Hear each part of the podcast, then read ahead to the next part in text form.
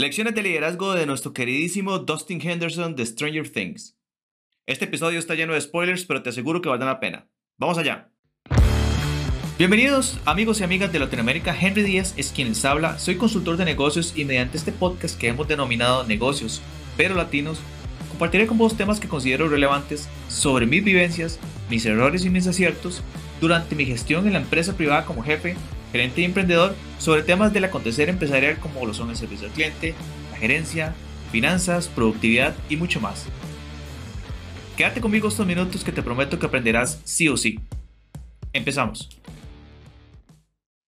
Bienvenido amiga y amiga Latinoamérica, yo muy contento de estar con ustedes con este nuevo episodio en donde vamos a conversar sobre una de las series más maravillosas que se nos ha presentado en este 2022 y tiene que ver con Stranger Things, esta serie, esta hermosa historia que tiene eh, ya varios años de estarnos cautivando, pero que este año precisamente se, eh, se nos liberó la cuarta y parece ser que la última temporada en donde hemos logrado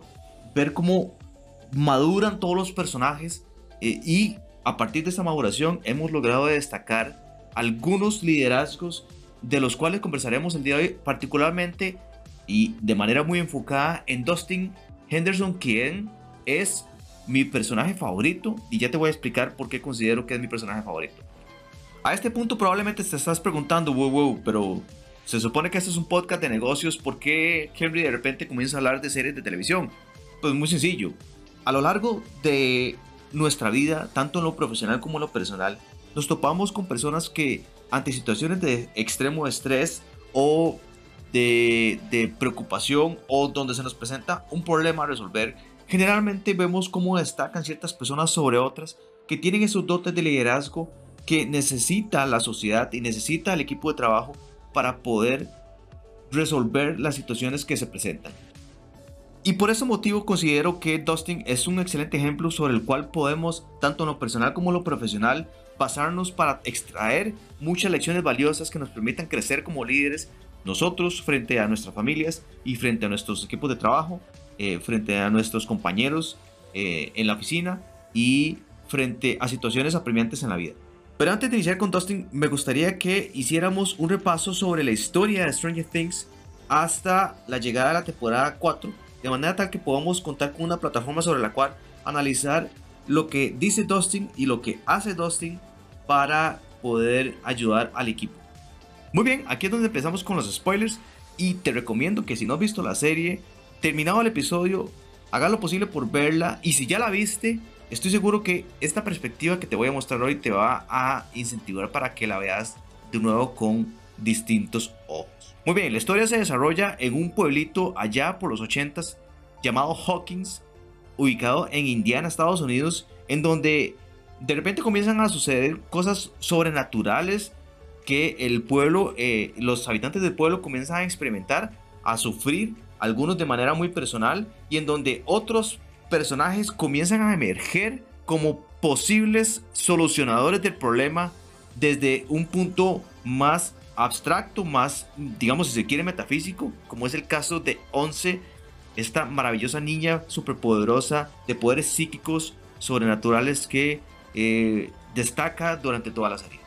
Resulta que los hechos sobrenaturales tienen como consecuencia muertes inexplicables ante el ojo común sobre los cuales nuestros amigos deciden investigar para llegar hasta el fondo de ello y, por supuesto, luchar contra estas fuerzas malignas para acabarlas de una vez por todas. Y es aquí donde la temporada 4 inicia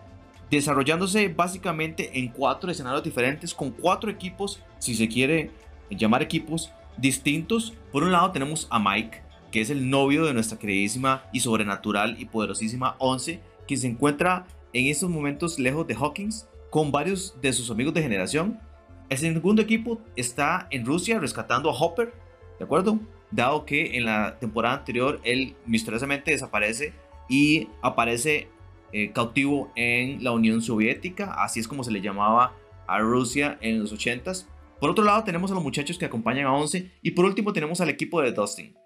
Ya para terminar con el contexto de la historia y seguir con el análisis de Dustin como líder, es importante recordar que estos cuatro equipos están al mismo tiempo durante toda la temporada luchando contra las poderosas y misteriosas fuerzas de Vecna, el monstruo que terroriza a Hawkins. Y es aquí donde comenzamos a ver cómo Dustin se destaca frente al resto de sus amigos, llegando a conclusiones que le permite al equipo y a sus amigos finalmente eh, entender qué es lo que está sucediendo en el pueblo y cómo destruir las malvadas fuerzas de Vecna.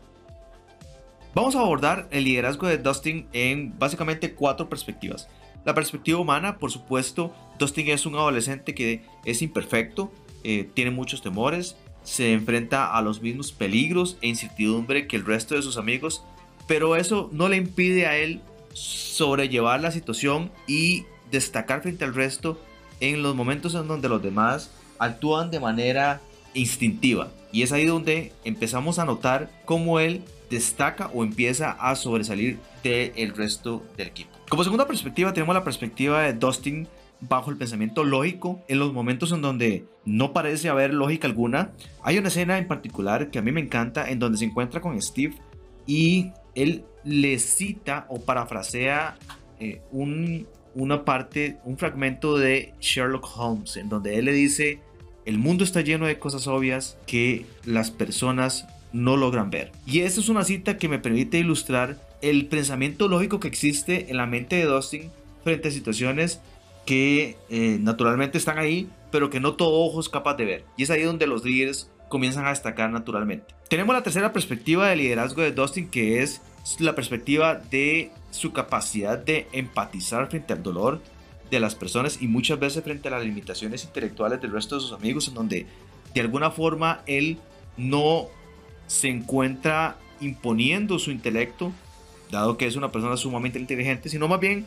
tratando de acompañar a la persona en ese proceso de, eh, de tenerla cerca y de estar sensible ante las necesidades de sus amigos. Eso me parece que es una característica que es importantísima de todo líder porque al final de cuentas, si se llama, si se necesita que la persona tome decisiones, muchas veces se dice que el líder tiene que ser una persona fría e insensible, pero yo no lo creo que sea así. Me parece que las personas que toman decisiones en momentos claves, eh, cuando todos los demás están dolientes eh, o desesperados de alguna forma, no es que no les duelan las cosas o que no las sientan, simplemente que tienen la capacidad de sobrellevar eso y poder llevar el barco hacia buen puerto.